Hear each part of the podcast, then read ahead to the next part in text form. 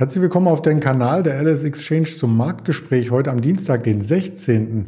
November 2021. Mein Name ist Andreas Bernstein von Traders Media GmbH. Wir haben wieder spannende Themen für Sie vorbereitet.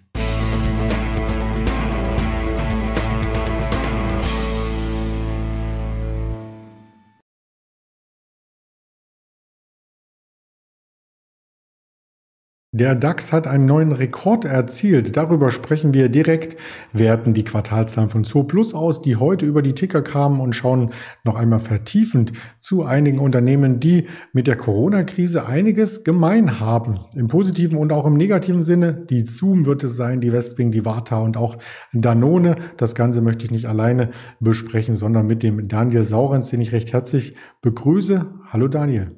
Hallo.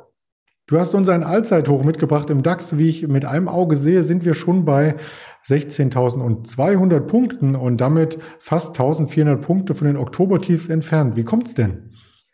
Ja, in der Tat, der DAX berappelt sich äh, mal wieder auf ein neues Allzeithoch und heute früh haben wir äh, zum Handelsstart die Volatilitätstiefs angetestet. Also er war ja auf dem Weg äh, zum tiefsten Stand seit Februar 2020 und das zeigt, ja, ähm, das große Geld sucht einen Anlagehafen, das könnten wir jede Woche drüber schreiben.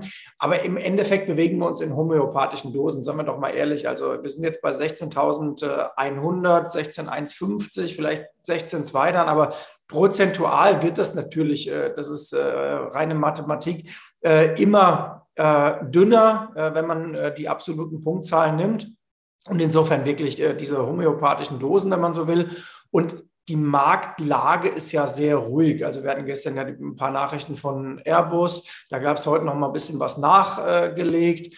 Dann ja äh, aus dem internationalen Bereich mal hier und da eine Meldung. Äh, eins haben wir noch kurz vor der Sendung bekommen Richtung Thyssen äh, Krupp. Die wollen bei der Wasserstoff ähm, äh, was, was tun und was erlösen. Die Aktie bewegt sich, aber sonst ist das alles ja man merkt, die Quartalsaison fadet aus, würde der Musiker sagen. Und ähm, das, ja, der DAX äh, lässt auch die, die Jahresendrallye jetzt so langsam ein bisschen auslaufen. Ja, hat schon einiges vorweggenommen. Das haben wir hier für die Podcast-Zuschauer im mittelfristigen Chartbild auf alle Fälle gesehen. Und lass uns deswegen nicht über den Index weiter diskutieren, sondern über Einzelwerte. Da gab es noch Quartalszahlen heute Morgen von Zo Plus. Die sahen auf den ersten Blick gar nicht so gut aus, aber der Aktie tut überhaupt keinen Abbruch, oder? Genau, Zooplus ist ja eine sehr äh, spannende Geschichte. Die äh, wird jetzt bald von der Börse weggenommen. Da haben sich ja zwei äh, Private Equity Häuser ein Duell geliefert und was gemacht, was, was du im Grunde genommen am Markt ja so gut wie nie siehst. Die haben sich am Ende zusammengeschlossen. Ähm, das gab es schon mal bei Techem. Techem kennt ja auch der ein oder andere äh, aus dem Heizungsablesebereich und so weiter.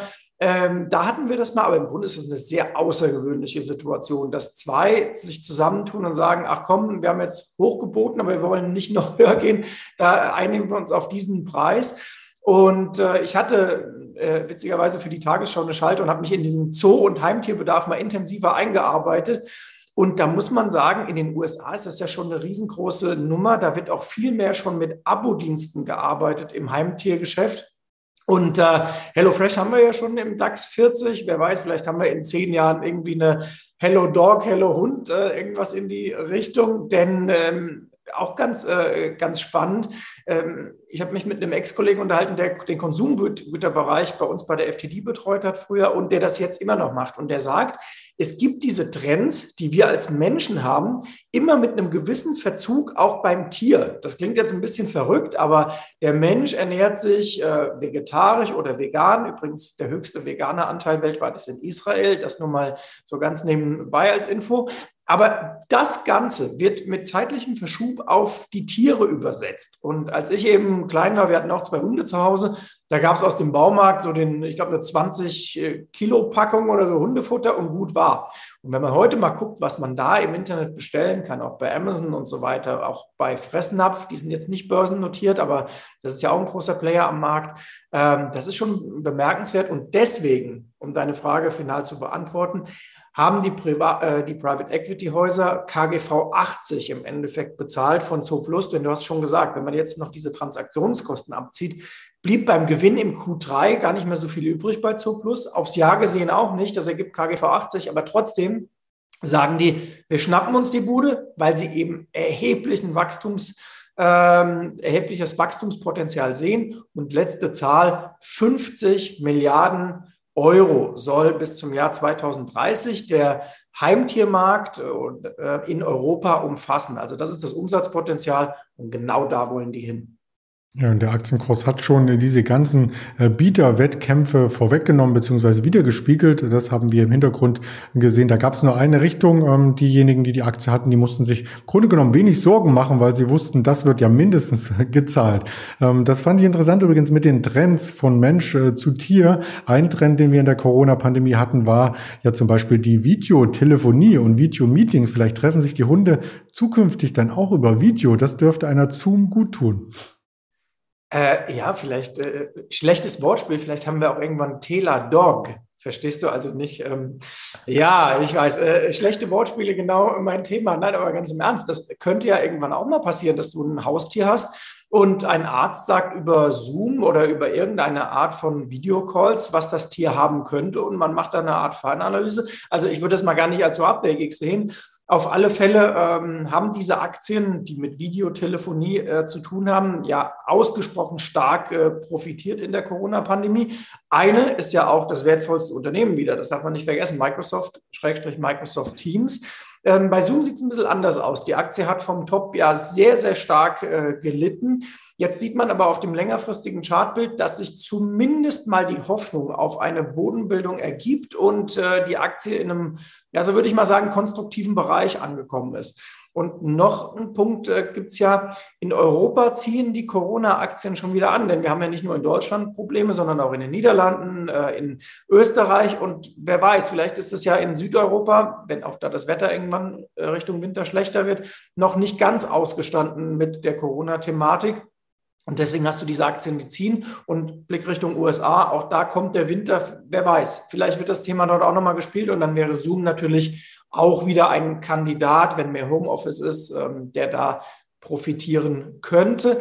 Wobei, auch das muss man ergänzend noch dazu wissen, ich weiß von äh, vielen Firmen, die haben mit Zoom, glaube ich, so ein paar rechtliche beziehungsweise äh, Datenschutzprobleme, äh, weswegen Zoom nicht bei allen gern gesehen ist. Das ist so ein kleiner Pferdefuß äh, in dieser Aktie oder beim Unternehmen. Ja, das dürften wir mit äh, beachten. Aber was alle natürlich brauchen im Homeoffice ist Strom, logischerweise. Und einer der Stromanbieter, nicht im regulären äh, Sinne aus der Steckdose, sondern bei tragbaren Strom ist Warta. Da gab es die Zahlen auch schon vor einigen Tagen. Im dritten Quartal gab es einen satten Dämpfer. Hat sich die Aktie davon schon wieder ein bisschen erholen können?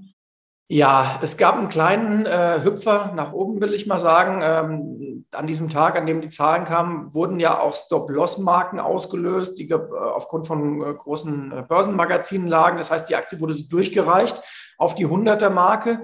Und äh, von da ab hat sie sich natürlich rund 15 Prozent erholt. Aber wir finden, dass die Warta im Grunde jetzt für eine längere Zeit, wie man so schön sagt, eigentlich tot ist als Aktie. Warum? Weil du wenig positiven Newsflow haben dürftest. Denn die haben ja durch die Blume gesagt, naja, jetzt passiert erstmal eine ganze Zeit lang gar nichts. Das bedeutet, die bleibt spannend für alle, die ja aktiv handeln, aber ja innerhalb dieser Leitplanken. Und diese Leitplanken könnten in der Tat 95, 100 Euro auf der Unterseite sein und auf der Oberseite vielleicht so 125, 130. Ähm, heißt im Sentiment auch, je weiter es nach oben geht, äh, desto eher ziehe ich vielleicht meine Long-Position wieder raus oder drehe sogar mal. Und auf der Unterseite in äh, Übertreibung nach unten kann ich dann äh, so bei 100 oder tiefer wieder äh, zupacken. Viel mehr könnte bei Warta erstmal nicht drin sein. Ist vielleicht auch ein kleiner Hinweis Richtung Seitwärtsprodukte. Die soll es ja auch äh, geben und äh, teilweise recht spannend. Stimmt. Dann lass uns noch mal auf einen anderen ehemaligen Corona-Gewinner schauen, der nun, wenn die vierte Welle quasi anrollt, vielleicht auch das ein oder andere Geschäft wittern könnte. Gemeint ist die Westwing. Ganz genau, das ist interessant. Seit einigen Tagen äh, kommen im SDAX und in den äh, Nebenwertindizes die Corona-Gewinner wieder nach oben. Und die Charts der ehemaligen Corona-Gewinner in Deutschland aus dem Online-Business sehen ja, muss man äh, sagen, auf die kurze und mittlere Sicht eher desaströs aus. Also sowohl um 24 sieht übel aus als auch eine Westring. Aber jetzt gibt es äh, so kleine Erleichterungshüpfer, will ich mal sagen, weil man merkt, das Geschäft könnte wieder anspringen. Naja, und wir diskutieren hier über äh, Lockdowns, Teil-Lockdowns und selbst wenn es nur einen Lockdown für Ungeimpfte gäbe in Deutschland, sind ja da, äh, sagen wir mal, 20 Prozent oder mehr aller Menschen betroffen. Und was werden die tun? Die werden sich für ihren Laptop setzen und das, was sie brauchen, dann genauso wie letztes Jahr eher online äh, bestellen. Oder manch einem ist es vielleicht auch zu riskant oder zu unwohl, in die Shopping-Malls zu gehen. Und all das würde Home24, das, das ja ein starkes Deutschlandgeschäft hat, helfen und Westwing eben genauso. Äh, und das sieht man äh, schon ganz gut. Und äh, die Aktien haben ja auch einiges nachzuholen, wenn man mal guckt Richtung USA. Da gibt es ja Firmen, die, ja, hatten wir hier auch schon mal in der Schalte, zwar in einem anderen Feld unterwegs sind, aber auch im Kurs natürlich weit besser aussehen. Die von uns so oft angesprochene Etsy, Alter von Rekordhoch zu Rekordhoch. Hm, zum Beispiel, ja. Was bestellt man außer Möbeln im Homeoffice? Natürlich auch was zu essen, vielleicht mal einen schönen Joghurt oder so. Damit sind wir beim letzten Wert bei Danone. Ja, Danone wollte ich mal ansprechen, weil sie das typische Beispiel sind für momentan relativ unsexy, dabei mit einem gewissen, mit einer gewissen Werthaltigkeit und ja auch Beständigkeit ausgestattet. Also das Geschäft läuft äh, ordentlich. Sie haben die Jahresprognosen bestätigt. Jetzt werden Sie Ihre Wassersparte in äh, Nordeuropa auch noch los. Aber der Aktienkurs sagt eher, puh, passiert gar nichts. Was aber auch erklärbar ist, in den letzten Monaten wollte jeder Tech haben. Und die äh, Value-Titel waren einfach völlig unangesagt, will ich mal sagen. Ob das eine Unilever war oder eine AB InBev oder eine Danone. Ähm, wir haben es auch hier in der Schalte mit Henkel schon mal besprochen. Man könnte die Liste beliebig fortsetzen. Aber dennoch, wer in seinem Depot auch mal einen Dividendenbringer haben will oder eine Aktie, wie gesagt, wenn es mal ein bisschen ruppeliger wird am, am Markt, die jetzt stabil daherkommt, der kann sich eine Danone mal durchaus anschauen. Also ähm, da ist nicht alles schlecht und äh, wir haben das noch äh, als letzten Satz ja auch diesen Dreh von Tech Richtung Value schon mal gesehen in den letzten zwei Jahren. Und warum sollte das nicht nochmal äh, passieren? Das stimmt. Geschichte wiederholt sich eben sehr, sehr oft und auch die Wirtschaftstermine wiederholen sich oft. Wir haben jetzt parallel dazu die Handelsbilanz der Eurozone äh, für das Gesamtjahr bekommen und haben 14.30 Uhr dann auch noch den Blick auf weitere Daten, die wir beibehalten müssen. Und Christine Lagarde redet heute auch nochmal. Die hat ja gestern gesagt, im nächsten Jahr gibt es keine Zinsanhebung 2023. Vielleicht, maybe. Äh, mal sehen, was sie heute sagt. Hast du eine Prognose? Oh, vielleicht erwische ich Sie noch. Ich radel gleich zum Mittagessen äh, in die Feldbergstraße hier in Frankfurt und da wohnt Frau Lagarde.